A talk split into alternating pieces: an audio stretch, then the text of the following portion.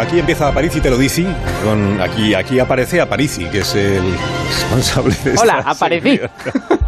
Al final vas a odiar tu apellido. Bueno, No, No, que vaya, Ah, adoro, bueno, vale. adoro mi apellido. Vale, vale. Los chistes malos que se hacen con mi apellido, pues me parecen un poco malos. Pero no, el este no es malo, decían. este no es malo. Ah, Bueno. es, y no es chiste, de hecho, es... Hay que decir que ciertas etimologías que he visto de mi apellido dice que viene de ahí, que es de la De aparición de la aparición del ángel a la Virgen y cosas Ah. así. No Claro. sé si es la realidad, pero he leído alguna etimología. O sea, Estamos aprendiendo muchísimo esta mañana sobre etimología y origen de las expresiones. Me confirma la Real Academia, por cierto, que lo más común es donde Cristo perdió el gorro. Porque tú quieres. Que no, que me lo ha dicho la RAE hace un momento. La RAE es la fuente de autoridad. Tú compras en la RAE cuando quieres, ya lo sabemos. Bueno, ya, pero donde Cristo perdió el gorro. En, en Valencia, tu tierra, Alberto Aparici, decís las chanclas, me han explicado. Las Yo- Las sandalias. barcas. En mi casa hemos dicho donde Cristo perdió el gorro todo, todo el ¿Lo ves? Otro. ¿Eh? La voz de la ciencia. Sí, sí. Pues es la mía. ¿no? A mí siempre me ha gustado mucho otra, otra variante que es donde Almanzor perdió el, el tambor. Bueno, ya esto Pero eso ya ya es otra no, cosa, esto eso ya es otra cosa. No nos centramos en el Cristo o ya, O ya disparatamos. Que, no- que te hacía yo entre los seleccionados para, para futuros astronautas y me he llevado un, hay un poquito de chasco. Porque, Eso es porque eres una persona extremadamente generosa y no me has visto interaccionar con máquinas nunca, porque de lo contrario... eres torpe en ese Torpe no, torpe se queda corto. Un día te explicaré cómo hice un agujero en una mesa en un laboratorio. Pero no, y que tenemos que hacer otras No me, me cosas. dejes con la miel en los labios.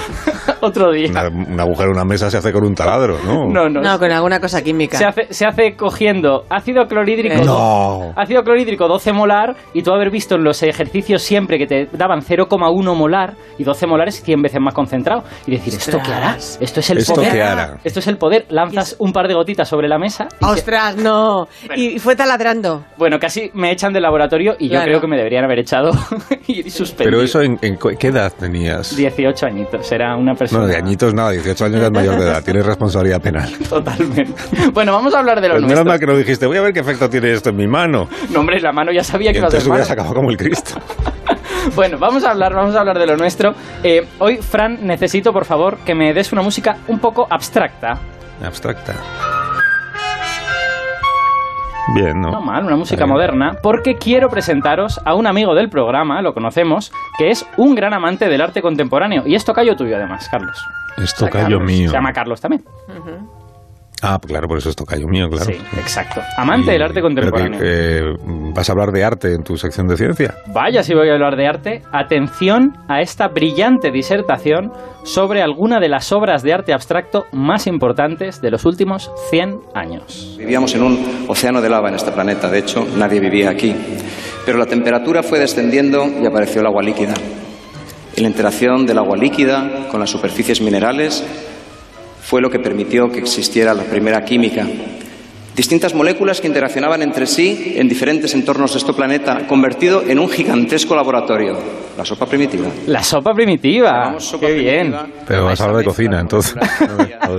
¿Dónde está el arte? Perdóname que no... La sopa primitiva. Bueno, es que solo estamos escuchando el audio de esto, que es una charla que, que dio nuestro, nuestro amigo Carlos.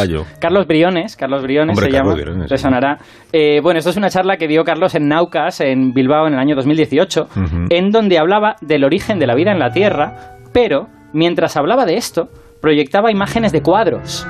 Y pues aparecían ahí Jackson Pollock, Kandinsky, Joan Miró, todos desfilando por la pantalla mientras él te contaba esta historia. Y yo os reconozco que yo estaba eh, eh, entusiasmado porque no podía evitar pensar, es que es verdad, ese cuadro de Kandinsky son células, es que es verdad, ese cuadro de Pollock es el, es el plasma primordial y todas estas cosas. Era increíble cómo hacía, cómo relacionaba conceptos científicos con este arte, ¿no? Y entonces aparecía la sopa primitiva, y la sopa primitiva, ¿quién va a ser? Pues el, el bote de sopa Campbell de, Warhol, Warhol. claro, era muy divertido. Ah, vale. o, sea que no, eh, o sea que nos has engañado, no vas a hablar de arte. Eh, bueno, un poco Ya. sí os he engañado, no voy a hablar mucho de arte, pero de, de lo que quiero hablar es de lo otro, de la sopa primitiva, ¿no? Porque quiero hablar de qué sabemos sobre cómo apareció la vida en nuestro planeta. La, la charla esta existe, ¿eh? luego la tuiteamos y la gente la puede ver, es muy muy buena. Pero eso de la sopa primitiva, ¿qué quiere decir? ¿Que estaba muy caliente en los océanos o, o no tiene nada que ver? ¿O era bueno, sopa fría? no quiere decir otra cosa, aunque sí que es verdad que los océanos en aquella época podían estar más calientes que ahora. Eh, la frase se refiere a que esos océanos eran una especie de eh, lugar donde se mezclaban todo tipo de sustancias diferentes, ¿no? No había todavía en esos océanos seres vivos para comerse esas sustancias, que serían orgánicas, serían comestibles, así que ahí había probablemente de todo, incluso sustancias que a día de hoy ya no existen en el planeta Tierra. Y de ahí, de esa sopa, de esa mezcla, es de donde surgió la vida. Ver, pero entonces lo que tendrías que explicar, yo no... Sabes que nunca me meto en lo que tú tienes que hacer, pero igual lo que tendrías que explicar es cómo surgió la vida en- de esa sopa, ¿no? ¿Qué pasó ahí? Bueno, es lo que tendría que explicar y lo explicaría si lo supiéramos, pero lo que pasa es que es una pregunta que todavía no tiene una respuesta cierta, todavía no lo sabemos responder bien. Lo que sí tenemos es pistas que apuntan en ciertas direcciones y, por ejemplo, creemos que en aquel mundo anterior a los seres vivos jugó un papel muy importante el ARN. El mismo ARN que ahora todo el mundo conoce por las vacunas de ARN y todo esto. Bueno, pues ya sabéis que este ARN son moléculas muy largas, son parecidas a las de ADN, pero son un poquito más sencillas. El ADN tiene dos hélices, tiene dos hebras así en, en espiral, el ARN tiene una sola hebra en espiral, ¿no? Pero por lo demás es parecido al, al ADN, también guarda información, por ejemplo. ¿Y qué os hace pensar a los científicos como tú que el ARN es eh, o pueda ser anterior a los seres vivos? ¿El Pues qué? Hay varias razones, pero hay una que a mí me parece súper bonita, que es que cuando observas la célula por dentro, que, que, claro, es un tema que pues, los expertos conocen, pero no está siempre divulgado en detalle, te das cuenta que el ARN juega un montón de papeles en el interior de la célula. Mientras que el ADN está simplemente guardando la información genética pues en el núcleo o en forma de cromosoma en las bacterias, el ARN hace muchas más cosas. El ARN transporta la información desde el ADN al resto de la célula. El ARN es el que ensambla las proteínas. Las maquinitas moleculares que construyen las, pro- las miles, millones de proteínas que hay en cada célula están hechas de ARN. De ARN y otras cosas, pero de ARN. Entonces, Son es- las obreras. eh, bueno, es uno de los obreros, pero lo raro es que es una molécula para guardar información, pero que además hace trabajo, digamos, hace, hace más cosas. Entonces, eh, esto nos hace pensar que a lo mejor en el mundo anterior a la vida es posible que al principio, antes de haber células, todo estaba hecho de ARN y el ARN hacía todas las cosas, guardaba la información, hacía el trabajo, construía las cosas. Entonces, ¿y si la sopa primordial era una especie de sopa de ARN con cosas, Anda. ¿vale? Como la paella, el arroz con cosas, pues esto era ARN con cosas. Y a esta idea la llamamos mundo de ARN. Y es una de las principales hipótesis de candidatas, digamos, a explicar cómo se originó la vida, que todo empezó en el ARN. Mm. Y no, y no podías haber quedado con, con mi tocayo y tu amigo, Carlos Briones, y así podíamos haber hablado con él en tu sección, y él nos había contado un poco más. Pues eh, podría, y de hecho lo hemos hecho, lo, lo tenemos al teléfono, Carlos. Hombre, pero eso me lo tenías que haber dicho antes, porque yo le había saludado, estar ahí Carlos escuchando y diciendo, pues esto sí, pues esto no. Carlos Briones, químico e investigador del Centro de Astrobiología en Madrid. Hola Carlos, buenos días. Hola, muy buenos días, Tocayo. ¿Qué tal Buenos estás? días. Muy bien, ¿y tú? ¿Cómo te va? Perfectamente, perfectamente. Sobreviviendo a los virus del otoño. Sí, pues entonces estamos empatados. Sí, exacto, todos igual. sí, estamos todos ahí afectados por los Y malditos virus respiratorios y esas Nada, cosas. y Oye, disfrutando, disfrutando mucho de lo que estabais hablando, que el, el aparecido Aparici, la verdad es que lo ha, lo ha, lo ha contado muy bien. Y, y- y bueno, pues es un, es un placer volver a hablar con vosotros de estos temas. Qué buena charla diste en 2018, Carlos. Yo siempre lo digo, eso es historia de la divulgación en España. historia de la divulgación a en mí, España. a mí me dejó, me dejó completamente impresionado. Tu- La, Tuiteala ya mismo, vamos. la voy a Qué hacer en cuanto generoso. acabemos. Qué generoso eres, amigo. Sí, la verdad es que esa charla gustó muchísimo. Eh, eh, bueno, tú, tú estabas, tú estabas presente, otros muchos amigos. Bueno, de hecho, 2.300 personas, Sí, ¿verdad? exacto. Estaban allí en el Euskalduna y, y yo me emocioné viendo la emoción del público. Es una charla que luego he ido adaptando a distintos formatos, distintos momentos. Me invitaron a- en, el, en el Museo del Prado, nada menos, a dar una versión extendida de esa, de esa charla Qué bonito. para celebrar su 200 aniversario. Y lo he ido dando y ayer mismo volví a dar una charla de este tipo, con- variando, siempre cambio los cuadros, siempre mi museo se mueve, pero ayer mismo di esta charla en la Fundación Canal de Isabel II aquí en Madrid. Así que bueno. está muy viva esa charla. Qué bueno. Y hablemos de eso, de la vida, de la vida. Este es la- la- el punto de partida que es científico y a la vez un poco filosófico, que es ¿qué entendemos por vida? Claro. Claro. O sea, ¿qué es estar vivo exactamente? Bueno, esa es, esa es una de las grandes preguntas a la que nos planteamos, nos enfrentamos. Oh, Oh, Uy, oh no. parece que... oh, oh. No puede ser. todas los- las Ay, herramientas científicas para, para abordar. Sí, ahora sí, ahora sí, ahora sí. Ahora volvemos. Ya, ya te escuchamos, Carlos, que habíamos perdido la conexión un momentito. Una ¿Me he ido? preguntas, Sí, sí. te fuiste un momento, pero ya has vuelto. Sí. Ya has vuelto. Resumiendo. Me- Sí, Tenemos- he vuelto, he vuelto, sí. Has vuelto, has vuelto, te escuchamos. Tenemos retardo, me parece. Sí, tenemos un, un retardo Considerable, ¿no? un retardo más que considerable e insoportable. Bueno, ¿Puedo, puedo hacer una pausa e intento yo eh, reconectar unos cables? eh, Sí. A ver si cambiando un poco Sí, la... sí, y conseguimos volver a escuchar en, eh, a Carlos de tal manera que podamos tener una conversación Que nos ha dejado una, una pregunta. razonable. Sí, porque de repente importante. des- Es lo que pasa cuando invitas a gente como yo. Ahora, ahora mismo.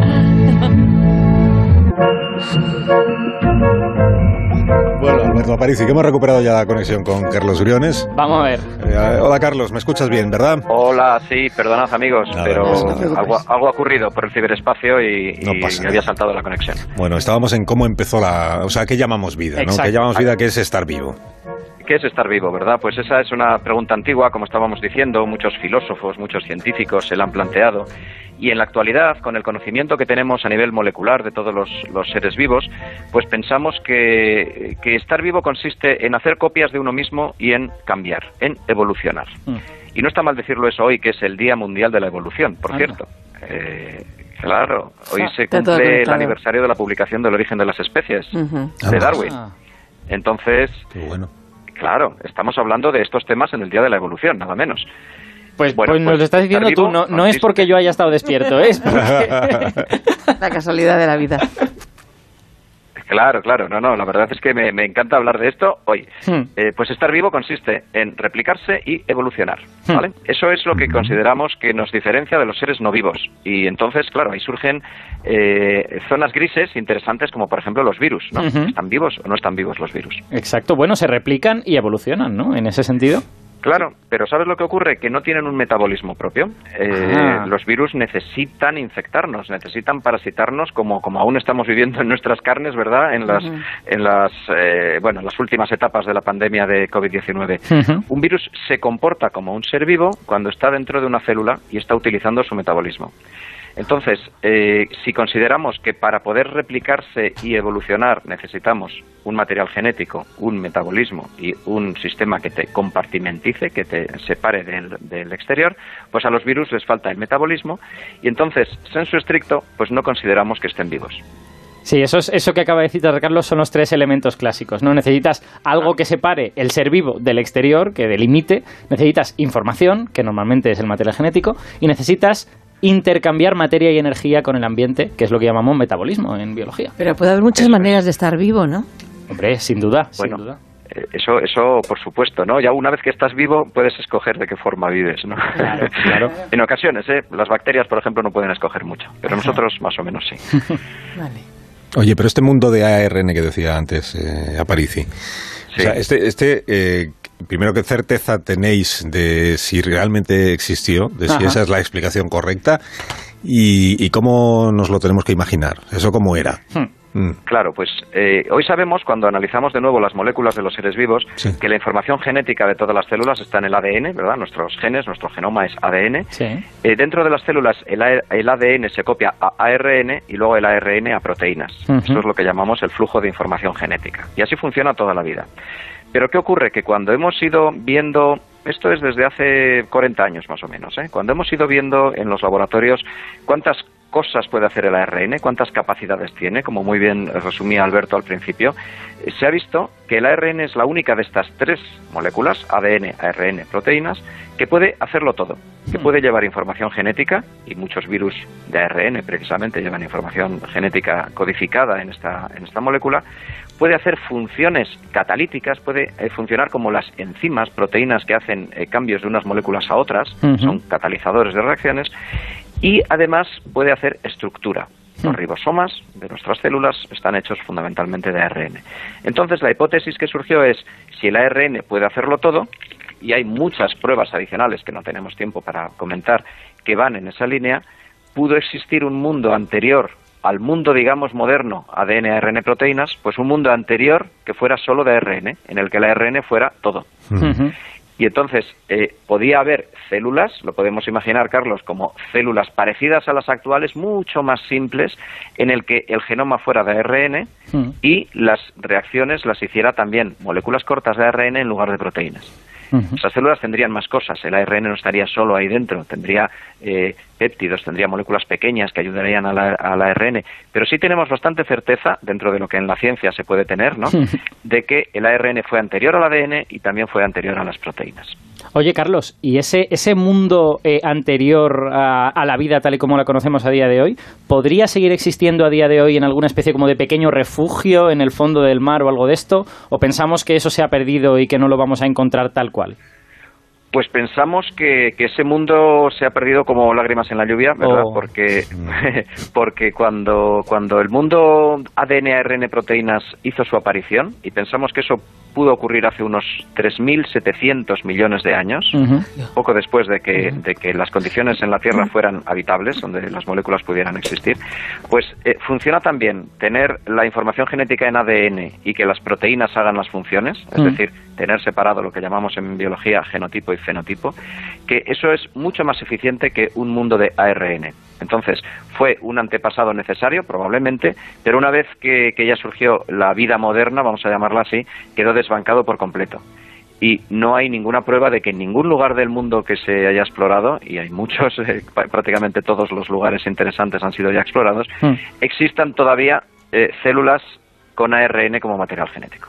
Mm. Oye, Carlos, ¿y, ¿y, qué tecla funcionó en tu cabeza para eh, relacionar todo esto de lo que estamos hablando con un cuadro de Kandinsky, un cuadro de, de Pollock? O sea, ¿qué, ¿qué, ha pasado ahí?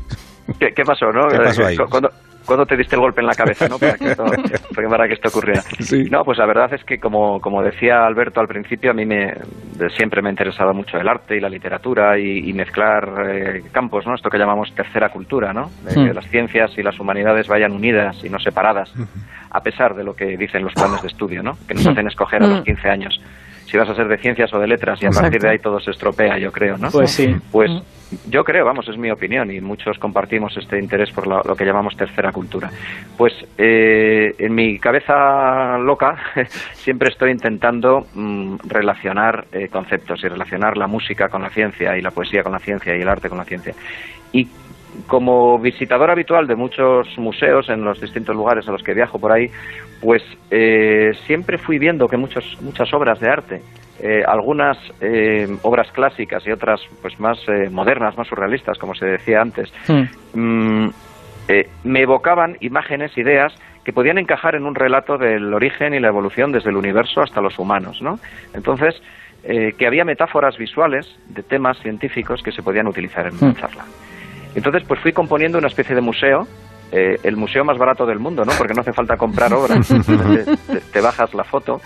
Y, y, bueno, pues en la versión de Naucas fue una, un museo de ocho minutos y medio, ¿no? Como soy un poquito friki, casi tanto como Alberto, hizo una charla que duraba lo mismo que tarda un fotón de luz de, de llegar del sol a la Tierra, ¿no? Qué maravilla. Eh, Claro, y luego lo he ido ampliando, por ejemplo, la charla del Museo del Prado o la de ayer mismo en Canal fue 40-45 minutos, esos son 120 cuadros eh, que van sucediéndose y que van planteando estas metáforas. Y para mi sorpresa, yo pensaba que esto era una idea un poco loca, eh, pues gusta mucho y funciona muy bien, porque el público está escuchando un relato científico de nuestros orígenes, pero está viendo cuadros y en su cabeza se está produciendo esa conexión, ¿no? Esa. Esas metáforas constantes de, caramba, lo que estoy oyendo tiene que ver con algo que me sugiere este cuadro. Qué bueno. Y, y bueno, esa es la, yo creo, la gracia y la originalidad de esta, de esta propuesta. Carlos Virones, un gusto escucharte como siempre. Cuídate mucho y gracias por este ratito. Bueno, un placer hablar con vosotros, Cuídate. Carlos, Alberto y el resto del equipo. Chao. Chao, Carlos. Chao, Carlos. Gracias, hasta la próxima. Bueno, Aparici, hasta la próxima edición de tu sección. Sí, parece? señor, dentro de un par de semanitas. Muy bien, pues eh, una pausa muy cortita, llegan las noticias de las 12 del mediodía y después resolvemos el desafío matemático.